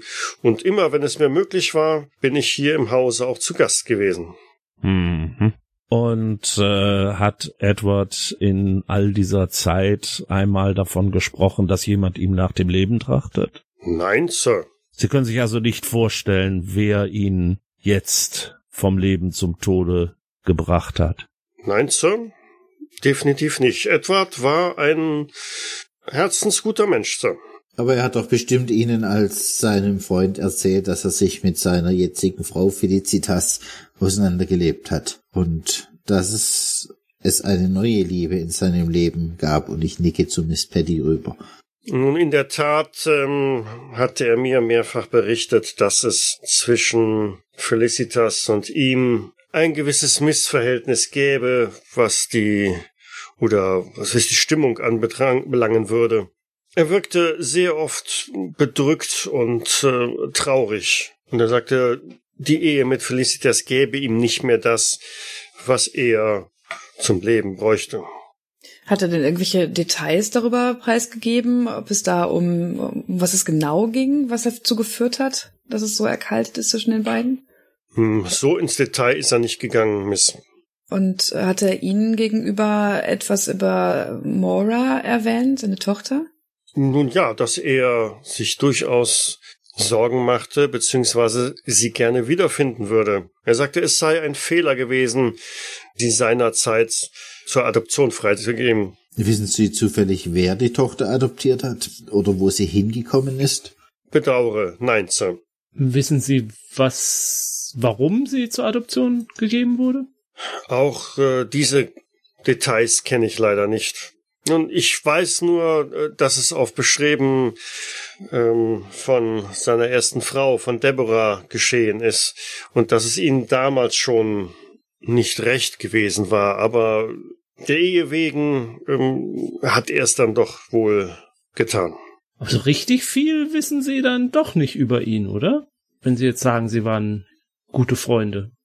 Weil das sind ja jetzt alles Dinge, die wir hier innerhalb von wenigen Stunden auch erfahren haben. Nun ja, was, äh, was, was erwarten Sie äh, sonst? Das war natürlich nicht das Kernthema, über das wir gesprochen haben. Sagen Sie, Major, Sie als ehemaliger Soldat, oder sind Sie noch in Diensten? Selbstverständlich, Sir. Dann als Soldat. Wie kann es sein, dass eine fremde Person, ein stadtbekannter Rumtreiber, sich hier im Bett des Hausherrn niederlassen kann und, und dort auch stirbt, ohne dass irgendjemand hier im Haus das mitbekommt? Tja, Sie sind doch vom Scotland Yard, oder nicht? Also haben Sie davon nichts mitbekommen? Ähm, nein, äh, Miss. Aber da sind wir vielleicht ähm, bei gestern Abend. Vielleicht könnten Sie uns noch mal kurz erklären, was gestern Abend überhaupt hier passiert ist, vorgefallen ist, wie der Ablauf des Abends war in Ihren Augen. Selbstverständlich, da helfe ich Ihnen gerne. Was wollen Sie genau wissen? Fangen Sie einfach am Anfang des Genau. Abends an und gehen Sie einfach äh, weiter vor. Alles, an das Sie sich erinnern können. Alles kann wichtig sein. Schildern Sie es uns, als damit, äh, als würden äh, Bilder in unseren Köpfen dabei entstehen und wir würden uns fühlen, als wären wir anwesend gewesen. Nun gut, dann äh, lassen Sie sich mal kurz nachdenken. Hm, Ich äh, war eingeladen anlässlich des Geburtstags von Edward, der ja bekanntlich gestern Abend war, äh, vorgestern Abend war. Und hm, lassen Sie mich nachdenken. Ich erreichte das Haus. Ich kam mit der Bahn an und äh, dürfte um kurz nach 16 Uhr hier eingetroffen sein. Mm, Die Rainbows waren bereits da. Lass mich überlegen, ja. Um, eigentlich waren alle Gäste schon da. Genau, dann äh, wurde das Essen auch schon serviert, das Dinner. Und äh, in dem Zusammenhang erhob Edward das Glas und ähm, wollte eine Ankündigung machen. Dabei offenbarte er, dass er beabsichtigen würde, die Ehe mit Felicitas aufzulösen und eine andere Person zu ehelichen. Sie können sicherlich verstehen, dass eine solche Ankündigung äh, in einer solchen Gesellschaft nicht gerade wohlwollend aufgenommen wurde. Es gab ein, ein, ein großes äh, Hin und Her an dieser Sache. Zwischen wem? Ja, unter anderem äh, mit Felicitas, die äh, noch schwer betroffen war von dieser Ankündigung und äh, quasi aus allen Wolken fiel. Sonst noch jemand? Und bei den Gästen war äh, vornehmes betretenes Schweigen ähm, lediglich die beiden unsäglichen, wenn ich das so sagen darf, äh, Barrymores haben sich natürlich sehr stark mit eingebracht und echauffiert und äh, Richard ist sofort Felicitas äh, beigesprungen. Haben Sie vielleicht ähm, ein paar Sätze, Zitate, Wortfetzen, was so gesagt wurde, was auch Felicitas gesagt hat in diesem Rahmen? Nun, Edward sagte, wie ich schon eben erwähnte, ähm, er würde die Beziehung nicht weiter fortführen wollen. Sie würde ihn nicht weiter glücklich machen oder die Freude geben, die sie anfangs verströht hätte. Und ähm, er hätte jemanden gefunden, mit dem er wieder aufleben könnte und mit dem er den Rest seines Lebens verbringen wollte. Und ich erinnere mich noch, dass er sagte, sie solle oder sie würde am Folgetag vorstellig werden und sie solle von der Familie und auch von den Bediensteten von allen sehr wohl aufgenommen werden. Ansonsten würde er im Haushalt kurzen Prozess machen. Ich glaube, das waren so seine, seine Worte. Und ähm, mir ging es hauptsächlich jetzt um Felicitas Reaktion auch darauf. Was hat sie denn gesagt? Wie hat sie reagiert? Ich kann mich nicht mehr an den genauen Wortlaut erinnern, aber ähm, sie hat sich sehr aufgeregt und äh, chauffiert und letztlich zusammen mit äh, Bridget Barrymore den Speisesaal verlassen. Ähm, und daraufhin haben sich auch die meisten anderen Gäste, ja, Sie können sich natürlich vorstellen, dass die Situation nicht wirklich angenehm war und ähm, die meisten dann das Anwesen hier verlassen haben und kurzerhand nach Hause gegangen sind. Lediglich ähm, Dr. Gwindelstein und äh, meine Wenigkeit sind über Nacht dann hier geblieben. Vom Essen wurde nichts angerührt, fällt mir da gerade ein. Ich glaube, die Köchin hat sich darüber ziemlich aufgeregt. Hm, nun ja, wie auch immer. Was äh, gab es denn zu essen? Oh, es gab äh, köstlichen Braten, wenn man zumindest den Duft, also äh, in der Nase hatte, dürfte wirklich gut gewesen sein, aber ich habe auch nichts davon gekostet. Sagen Sie, Major, die, die Empörung von den Barrymores und von Miss Pomeroy war die tatsächlich persönliches Betroffensein oder eher Angst um das Geld? Einfach Ihre persönliche Vermutung. Nun, ich denke, das war persönliche Betroffenheit. Aus dem Nichts ohne Vorwarnung eine solche Ankündigung, vor allen Dingen vor einer Gesellschaft gesagt zu bekommen. Ich glaube, das war nicht so ganz die, die klügste Entscheidung, äh, eine Ankündigung auf diese Weise zu machen, die Edward da getroffen hat. Sagen Sie, Major Treadwell, die junge Dame hier im Raum, und ich zeige auf Miss Patty. Mhm. Ich, äh, mir ist nicht entgangen, dass Sie sie die ganze Zeit immer wieder betrachten. Kennen Sie die junge Dame? Ich bin mir nicht ganz sicher, aber ähm, irgendwo glaube ich, sie schon mal gesehen zu haben. Aber wie gesagt, ich bin mir nicht ganz sicher. Als der Detektivinspektor das sagt, würde ich gern mal die Dame anschauen, wie sie reagiert. Was, was schauen Sie mich so an, Sir? Kennen ich... Sie den Major? Nein, Sir, ich habe ihn nie zuvor gesehen. Ähm, Major Treadwell, könnte es sein, dass Sie irgendwann in den letzten ja, Monaten oder Jahren in London waren? Ich bin regelmäßig in London, ja. Selbstverständlich, Sir. Könnte es sein, dass Sie diese Dame vielleicht in einer Apotheke angetroffen haben? Das will ich nicht ausschließen. Ähm, aber es äh, ist mir nicht präsent, Sir. Major, wenn Sie regelmäßig in London sind, wir haben hier noch eine Adresse einer Familie Hudson in der Wood Street. Sagt Ihnen das was? Hudson. Nein, nein, obwohl. Doch. Sagte Edward nicht oder schrieb Edward nicht in einem seiner Briefe etwas über eine Familie Hudson? Ist das nicht die Familie, äh, die seine, seine äh, Tochter Maura ähm, adoptiert hat? Moment, äh, Sie wissen von Mora und von den Adoptiveltern? Nun, ich sagte ja doch, dass? Edward Ja, aber äh, Ed, das heißt, Sie haben Edward diese Adresse gegeben?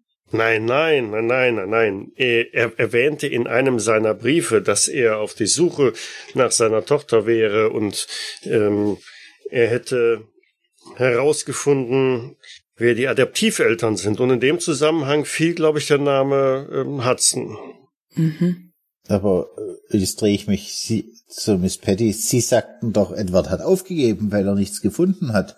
Ja, natürlich. Zumindest hat er mir das so gesagt. Allerdings sind diese Briefe auch schon ein paar Monate alt. Sir, nicht, dass Sie da jetzt irgendwie in, in, in ein falsches Bild oder so haben. Äh, haben, haben Sie Briefe von Edward? Ja, das sagte ich ja. Wir standen im regelmäßigen Briefverkehr. Ha haben Sie äh, hier aktuell noch welche davon? Könnten Sie die uns Nein, selbstverständlich nicht. Die nehme ich natürlich nicht mit hierher. Wozu auch? Ich äh, habe Edward ja hier persönlich getroffen. Warum sollte ich denn die Korrespondenz mit mir herumschleppen? Eigentlich, eigentlich müsste ich ja auch schon längst wieder in London sein. Major, wenn Sie regelmäßig Briefe mit Edward aufgetauscht haben, wie hat er denn die Briefe unterschrieben? Ja, mit äh, Edward. Mit Das- Edward. Das heißt, Sie kennen doch auch seine Handschrift. Äh, sicher? Dann zeigen Sie doch mal Harris einen von den oder die Abschiedsbriefe. Vielleicht kann äh, uns der Major sagen, ob es Briefe aus seiner Feder sind. Ja, ich würde ihm mal den, den zweiten Brief mit Die Suche nach meiner Tochter war vergebens zeigen. Ja, das, äh, das dürfte Edwards Handschrift sein. Aber wenn ich Sie richtig verstanden hatte, hatte er die Adoptiveltern seiner Tochter gefunden. Äh, richtig. Und wie war das Verhältnis äh, zu seiner Tochter? Immerhin wurde sie im Alter von circa drei Jahren zur Adoption freigegeben und er hat sie 17 Jahre daher nicht gesehen. Und hier spricht, hier schreibt er von dem Licht meines Lebens. Ist das überhaupt, würde, hätte Edward solche Worte überhaupt in den Mund genommen? Ist das nicht sehr schwülstig? Nun, in den äh, letzten Briefen war er durchaus ähm, etwas, tja, melancholischer oder trübsinniger. Und wie ich schon sagte, ähm, er hat wohl bereut, dass er seinerzeit seine Tochter zur Adoption freigegeben hat. Und war Hm. wohl auch damals nicht damit einverstanden, das zu tun, aber hat es halt Deborah zuliebe getan. Ja. Haben Sie noch irgendwelche Fragen, meine Herren? Miss Chase? Ich ich hätte noch eine Afrika-Frage. Waren Sie dabei oder äh, äh, oder haben Sie die beiden erst kennengelernt, als die beiden sich schon kannten? Also Ronald, Ronald und und Edward oder oder waren Sie dabei, als Sie sich kennengelernt haben? Können Sie dazu noch irgendwas erzählen?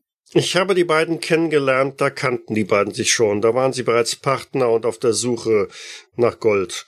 Ich war in Gambia stationiert und dort sind wir uns begegnet. Aber dann, aber ha- wissen Sie, wie die beiden sich begegnet sind? Also wie das zustande gekommen ist? Äh, das muss wohl auch direkt in Afrika gewesen sein.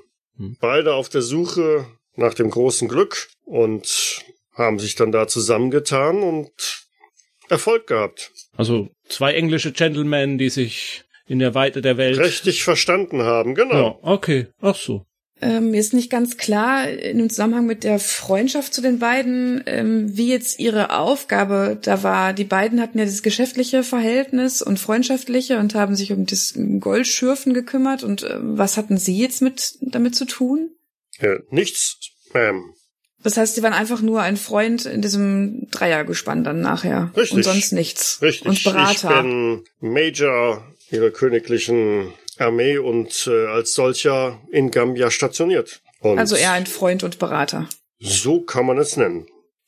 Gut. Gut, Major. Ich glaube, wir können Sie dann wieder entlassen. Sehr wohl. Bedeutet dies, dass ich jetzt zurück nach London fahren kann? Man wartet dort bereits seit äh, gestern auf mich. Wo können wir Sie im Zweifelsfall in London erreichen? Nun, ich kann Ihnen die Adresse geben, Äh, Harris, schreiben Sie auf, ja? aber ich weiß natürlich nicht, wohin Ihre Majestät mich äh, versetzt. Sie wissen ja, in der Armee sind wir jederzeit bereit, um die Krone Englands zu verteidigen. Ich erinnere mich noch daran. Dafür sind wir Ihnen auch sehr dankbar. Gut. Äh, Harris, b- äh, bringen Sie Major Treadwell bitte raus und schließen Sie dann kurz die Tür. Ich, ich müsste mich auch kurz mal entschuldigen und würde dann gern mit den beiden rausgehen. Äh, ja, kein Problem, Vika. Äh, gehen Sie ruhig, gehen Sie ruhig. Ja, ich würde den Major rausbegleiten und den Vikar rauslassen, dann die Tür schließen. Also wenn Ihnen, wenn Ihnen da nochmal einfällt, wo Sie die junge Dame da drin vielleicht gesehen haben, das, das wäre vielleicht hilfreich, wenn Sie uns das dann nochmal mitteilen können. Vielleicht kommt Ihnen ja irgendwann in den nächsten Stunden oder Tagen nochmal ein Geistesblitz. Sicher, Vikar, sicher. Ich äh, grübel schon die ganze Zeit und sollte es mir einfallen, lasse ich Sie natürlich davon in Kenntnis setzen. Vielen Dank und äh, äh, Gott schütze Sie. Sie ebenso, Vikar. Damit schreitet er die Treppe nach oben in Richtung seines Zimmers. Du blickst ihm noch so ein bisschen hinterher und äh, siehst oben an der Empore, wie Desmond dich äh, betrachtet, so zwischen den ähm, Stäben der des Geländers hindurchblickend, Mhm. Dann winke ich ihm freundlich zu.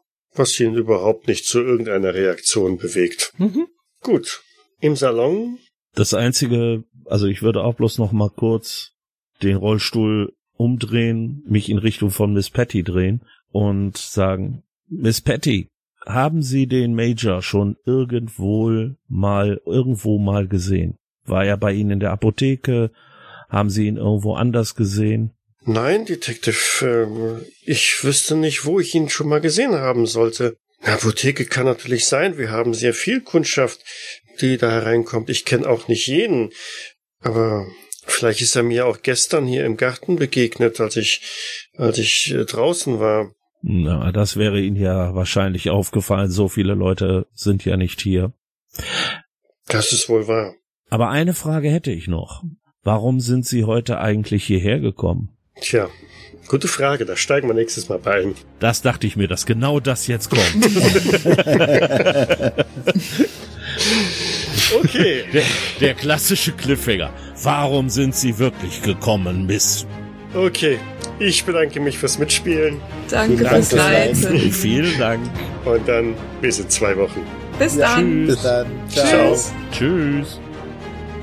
Private Eye ist ein Pen-and-Paper-Rollenspiel von Thilo Bayer und erscheint bei der Redaktion Fantastik. Ich danke der Redaktion Fantastik für die freundliche Genehmigung. Die Musik im Eingang und Abspann dieser Folge ist Adventure Cinematic Motivational Trailer von Pew Music und zu finden bei Audio Jungle. Weitere Informationen findet ihr auf jägers.net, wo ihr auch die Möglichkeit der Kommentierung und des Feedbacks habt.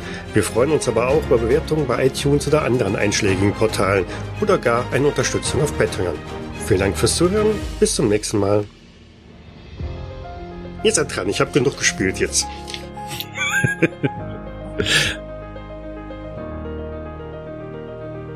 Ich glaube, der Inspektor ist eingeschlafen. Wecken Sie ihn doch mal. Was? Was? Nein, nein, nein, nein. Ich habe alles mitbekommen. Alles mitbekommen. Alles mitbekommen. Ich setz mich gemütlich nach hinten und trinke übertrieben langsam einen Schluck Tee. Der ja noch nicht vorhanden ist. Siehst du, ich merke es nicht mehr, dass er nicht vorhanden ist. So übertrieben langsam bin ich. Ja, das ist, äh, entschuldigen Sie, aber das ist äh, auf mein Geheiß hin geschehen. Sie können Cripple da jetzt wirklich keinerlei äh, Vorwurf machen. Ist nicht politisch korrekt. Was?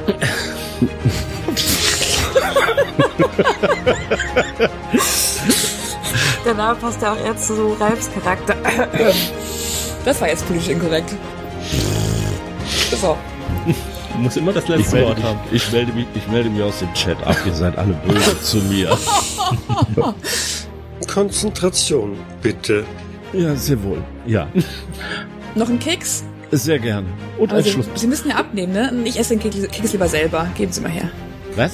Ich nehme den Keks wieder weg und stopfe ihn mir selbst in den Mund. Ich, äh, äh, äh, da, da, Tauchen wir doch noch ein bisschen weiter in diese ganze Geschichte ein.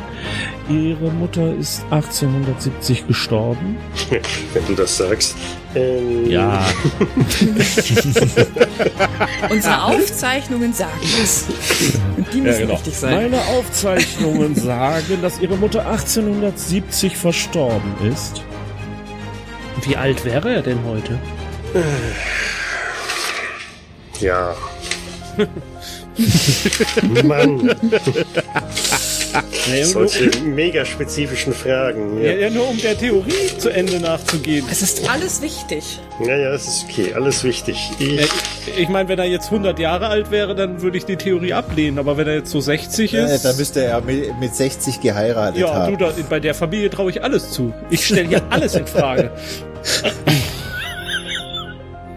Okay, die Information ist nicht wichtig. nicht. Ja, sie ist wahrscheinlich nicht wichtig. Ich gucke gerade, ob ich sie irgendwo finde. Äh, Gordon Äh, Barrymore? Anonymer, anonymer Pinguin Warrant und. Ronald Barrymore. Äh, äh, Pomeroy. Pomeroy. Diesen Namen. Das ist furchtbar. Also Gordon Pomeroy, äh, Gordon Barrymore ist vielleicht auch 1828 geboren, kann sein. ja, aber Das, das das, ist, das ist Aber das ist egal. der, der ist Barrymore. Hey, wir können noch Bahntafeln und Bahnstrecken und wer, wann wie äh, äh, Züge fuhren überprüfen.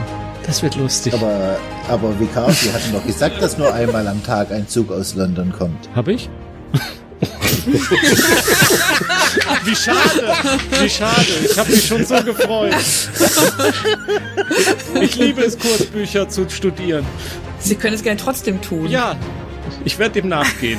Das, Es wird sehr kurz werden, aber immerhin, Das- Sie können dem das nachgehen. überprüfe ich. Wann, wie viel Züge von hier wegfahren und wohin und überhaupt. Es muss genau geprüft werden. Ähm, haben wir schon nach Gordon, nee, nach Gordon Perry, Barry, Gordon Barrymore ist ihr Bruder. ich Nein, wollte, der Onkel. Hä? äh, stopp, halt, Nee, ihr Onkel, Äh, ihr Onkel, Entschuldigung, ne? Moment. Es ist ihr Onkel, aber im Testament steht übrigens falsch Ja, ja, Pomeroy. Der muss Barrymore heißen. Barrymore. Ach Gott. Ja, also Gordon Ich Barrymore. weiß jetzt nicht, ob. Ich weiß jetzt aber nicht, hast du dich da beim Abschreiben vertippt oder? Das dürfte eigentlich, warte mal, ich guck mal rein. Muss eigentlich passen. Warte mal, Testament? Da ist es doch. Ja, du hast dich vertippt. Alles klar. Hab ich? Ja, Bom Bommeroy. Barrymore. Barrymore. ja, änder mal. Also statt Pomeroy, Barrymore. Ja, ja. Wird Das korrigiert. furchtbar mit diesen ganzen Namen. Barrymore. Okay, alles klar. Das heißt, sie hätten auch kein größeres Interesse daran, dass Edward Pomeroy, sagen wir, nicht mehr im Hause ist? They're having, you didn't say panic attack, but I'm imagining something like, like, here. Here. Was zur Hölle? Was war das jetzt? Sorry, mein, mein, mein, mein Podcast-Catcher ist hier plötzlich losgegangen. Tut mir leid. Mann, ich bin im schönsten Bad Cop Mode und auf einmal das. Ach, sehen Sie es hier, ich habe das Kursbuch gefunden. Macht mal eine Wahrnehmungsprobe. Äh, ja. Das kann ich nicht so. Äh, wo ist denn Wahrnehmung? Das hier wieder nicht. Dann müssen wir gleich einen Roll Butler machen, ne? Ja, der Roll Butler ist, glaub wieder offline, kann das Wir sein? müssen wir halt den Roll Butler selber machen einfach, oder? Jetzt ist er Jetzt offline. ist er wieder weg. Okay. Ach so. Gerade spricht man ihn, haut er ab. Bitte? Hey? Du warst nicht gemeint. Ach so. Äh. Ausnahmsweise. Der kommt gleich wieder. Äh, Du kannst auf seiner Webseite Ja. auf Na, eingeben.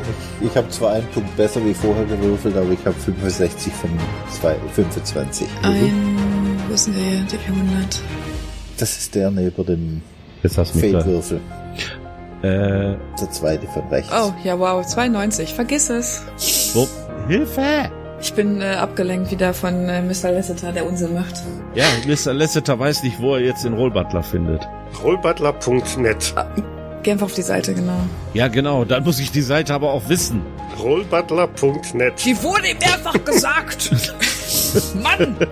Nutzen Sie doch mal Ihr Hörrohr! Jetzt schreien Sie den alten Mann doch nicht an. Das mache ich immer so! Wer ist hier alt? Ha, 45! Ha, Oh, den, den hätte ich auch gebraucht, verdammt. Wahrnehmung! Äh, ja, locker! 55! Okay, also der Einzige, der ist Cameron Lester. Okay, nee, gut, dann, dann leg mal los. Du wolltest gerade irgendwie den Major befragen. Das heißt, ich habe jetzt was wahrgenommen, aber ich Er bekomme es nicht gesagt. Ach so. Ich wollte den, den Dialog jetzt nicht unterbrechen, gleich mit irgendwelchen Würfelsachen. Stimmt, der ist ja auch noch gar nicht unterbrochen durch stundenlanges Er hat ja noch gar nicht angefangen. Jetzt kann der anfangen. Jetzt fang endlich an. Los, tu was! Äh, ja, ja, Miss Chase, sofort, Miss Chase. Ich bin regelmäßig in London, ja. Das ist selbstverständlich so. ähm, wo war noch Ihre Apotheke, Miss Patty? Irgendwo in London. Äh, Könnte es sein, dass Sie irgendwo in... Ich ich hätte noch eine Afrika-Frage. jetzt kommt's.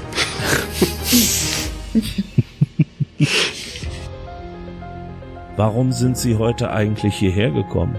Tja, gute Frage. Da steigen wir nächstes Mal bei ein. Das dachte ich mir, dass genau das jetzt kommt. Okay. Der, der klassische Cliffhanger. Warum sind Sie wirklich gekommen, Miss... Weil der Spielleiter sie vergessen hatte. Genau, schalten Sie auch das nächste Mal wieder ein, wenn Miss Patty sagt, ich hatte hier noch einen Schlüssel vergessen. Ja, wenn Cameron Lassiter sagt, schieben Sie Miss Chase, schneller, wir müssen den Gangster kriegen. Okay, ich... Hör mal, du musst auf jeden Fall irgendwann noch so eine Verfolgungsjagd da reinbringen, damit oh sie Gott, mich schieben. Oh! Selbstverständlich, das, das machen wir als Bonusfolge. Ja, so als Weißt- Gag. Falls du dich erinnerst, ich hatte richtig beschissene Werte in allem. Das heißt, du wirst vielleicht, weiß ich nicht, fünf Meter weit kommen, bevor irgendwas passiert. Das ist vollkommen egal. Das wären die spektakulärsten fünf Meter, die wir je im Rollenspiel erlebt haben. genau. Harris fängt, Harris fängt den Gegner und du sammelst mich vom Boden wieder auf. Dann wird aber nicht Crispin gejagt, weil der bewegt sich eh wie eine Schnecke. Wer weiß. Chris Puffs, bleiben Sie stehen.